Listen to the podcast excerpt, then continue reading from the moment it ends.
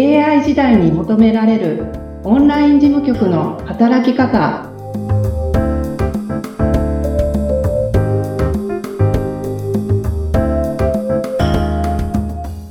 こんにちは。オンライン事務局トレーニングスクール代表の斉藤智子です。よろしくお願いします。よろしくお願いします。インタビュアーは、引き続き、元吉本興業舞台ダンサーの南明でお届けさせていただきます。斉藤さん、こんにちこはん。にちは。あの、前回からのお話で、ちょっともう本当に私が個人的にもたくさん聞きたい、えーお話が出たので、深掘りさせていただきたいと思うんですけども、はい。あの、前回からはね、環境づくり、オンライン事務局をするにあたって、どんな環境づくりが必要ですかっていうお話をちょっと伺ったんですけど、はい。あの、斉藤さんの経験上、掃除というキーワードがちょっと出てきたので、はい。そこをちょっと聞きたいんですよ。掃除とはい環境づくり、なんかイコールなようでイコールでないような、はいなん。か今日そこをお伺いしたいんですけど、ぜひ聞かせてください。はい。はい。前回の最後の方のお話とちょっと被っちゃうかもしれないんですけれども、妊娠出産でうまくいかなかった時に、はいこれからの人生どうやって変えていこうってうん。た時に、うん。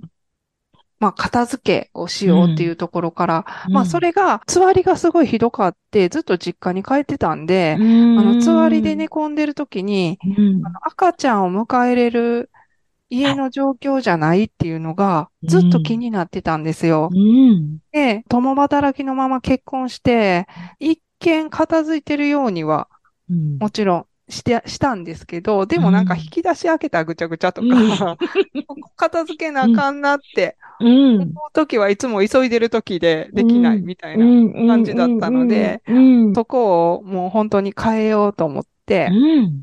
で、あの、片付けをして、はい。そしたら、やっぱり掃除が気になるようになって、うん。そういえば私掃除のやり方ってわかんないわと思って、うん。えー掃除を習いに行ったんですね。うん。それはいくつぐらいの時ですか？もう、えっと、ぜえっと、お一人目もまだ、お一人目を妊娠中の時ですか？あ、いえ、あの、妊娠出産がダメになった時だったあ、あ、んで、なるほど、なるほど。はいはい前の段階ですね。はいうんうんうんうんはいうん35、うん。6? うん。うん。とか四うん。それぐらいだそれまで。なんとなく掃除というのはしてきたけども、はい。一旦掃除って何っていうところにこう、立ち止まったと言いますか。掃除って掃除機をかけるとか、うん。なんか服とか、うん。それぐらいの感じはい。だったんですけど、はい。未だに私そうです。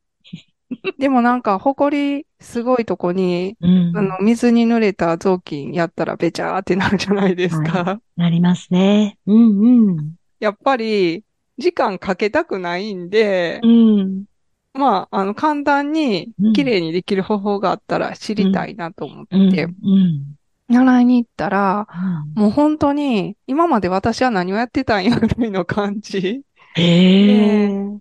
で、まあなんか教えてもらったグッズとかも、もう手に入るうん範囲でい、帰りに100均に寄ったりとかしうて、ん。うん。帰ってきて、うん。でも、和室、当時住んでた家の和室の、うんなんて言うんですかね、襖のはい上のところ、うん。あの、細いとこあるじゃないですか。はい、はい、あります、あります。あそこをこう、はたきで、はい。さーっとしたら、ほこりがバサーって落ちてきたの。ごめんなさい。もうイメージができる。多分世の、世の、あのー掃除が苦手な方は、ちょっとドキッてされてるかもしれないですね。うん、うん、うん、うん。今でも忘れられないというか、もうそんなとこにほこり溜まるなんて思ってないですからね。はい、はい、はい。わかりります。あの、家の中の建具の隙間とか、建具の1センチの段差っていうのは、本当に、埃が知らない間に溜まってるんですよね。そうですね。あと、あの、ドアを開けた、あの、壁との隙間っていうんですか？はい、はい、はい、はい、はい。あの、蝶つがいみたいになってるところとあかうん、そういう細かいところ、うん。あの、目線も変わって、はい。あそこも、ここも、ここもってなっうん。て。で、まあ、掃除をして、うん。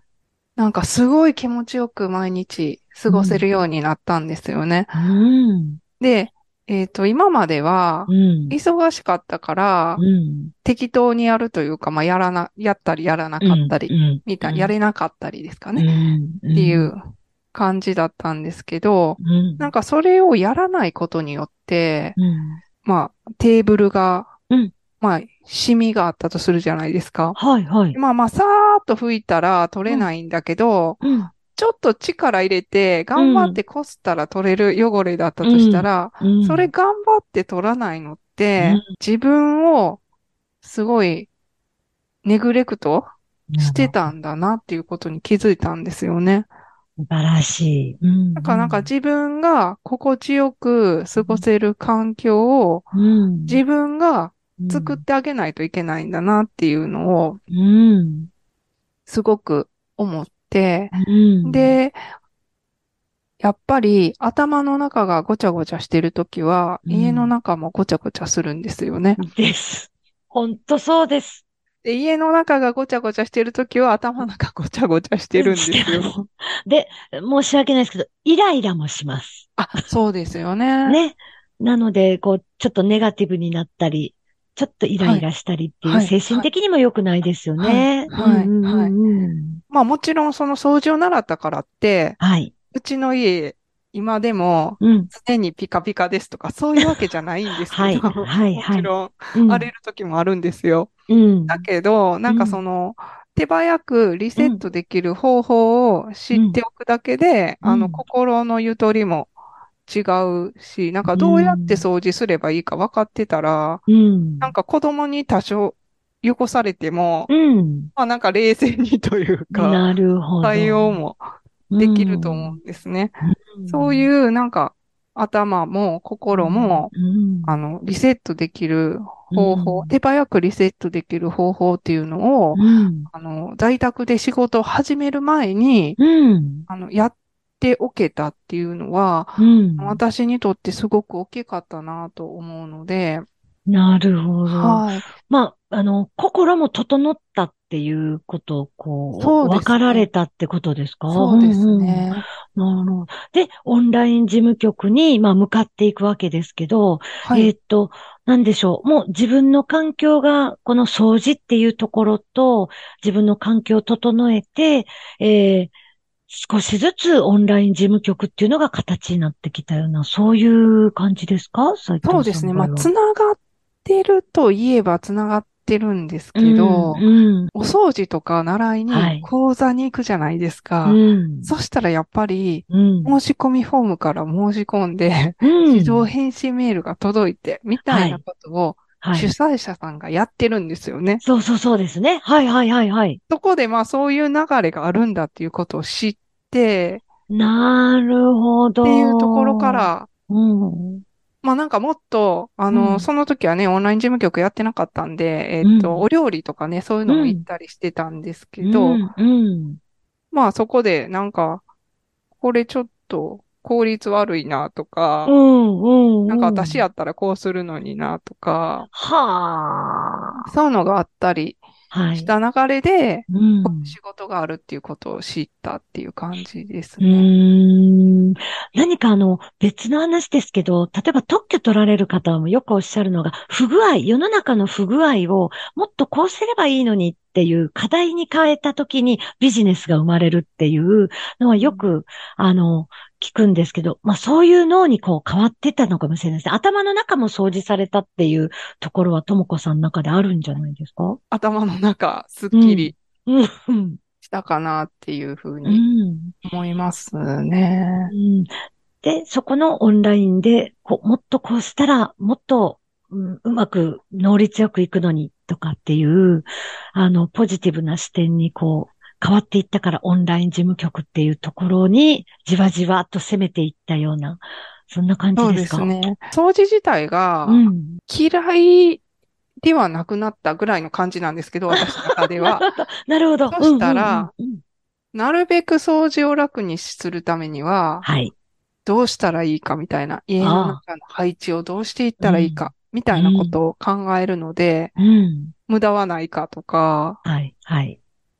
そういう目線になってきますよね。うーんはい掃除を含め、合理的にこう物事を考えられるようになったっていうのも、なんか筋が一本まっすぐ通ったようなイメージがするんですけど、はい。どうですか、はい。はい。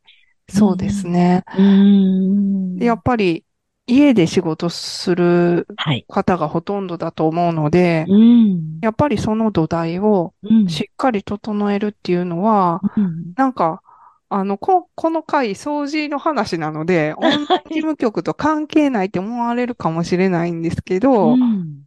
あの、めっちゃ関係あると思っててう、んうんあうん。の、ぜひ、こう、ふーんで終わらさずに、うんうんうんやってみていただきたいなって思いますね。なるほど。じゃあ、あの、先ほど、あの、前回のお話から、環境づくりっていうタイトルでお話聞いてたんですけど、はい。えーぜひ環境づくりの中にも、掃除も取り入れていただいて、はい。えーオンライン事務局にスタートする環境づくりを整えてもらうっていうのも、ちょっといいかなっていうそうですね。まあ、私的には掃除も取り入れるというか、掃除をまずやってくださいっていうな感じです。るほど。じゃあもうこれはマストで、マストで、ちょっとこのハードルは高いかもしれないうんその方が、はい。なんか近道だと思うんですよね。なるほど、なるほど。うんうん。あのー今からやろうと思ってらっしゃる方で、よっこいしょということで、まあ、この放送が、あの、もう年末、まあ、えー、11月末ぐらいにはなると思うので、まあ、はいこれから冬支度に入る前にお掃除をするっていう機運を高めるためにも、あの、はいぜひ環境を整える中に、はい掃除っていうのもはい入。れていただくといいかもしれないですね。はい。はい。ありがとうございました。とっても楽しかったです。ありがとうございました。えーということで、えー今回は、えー環境づくりでまたちょっと斉藤さんが経験された掃除という、えー経験された話と、また掃除が大切。掃除というえーものも環境づくりに一つ加えていただけたらなと思ってお話を展開させていただきました。はいあ。の、また、えー、斉藤智子さんのホームページの URL は概要欄に貼っておりますので、ぜひご覧ください。本日もありがとうございました。ありがとうございました。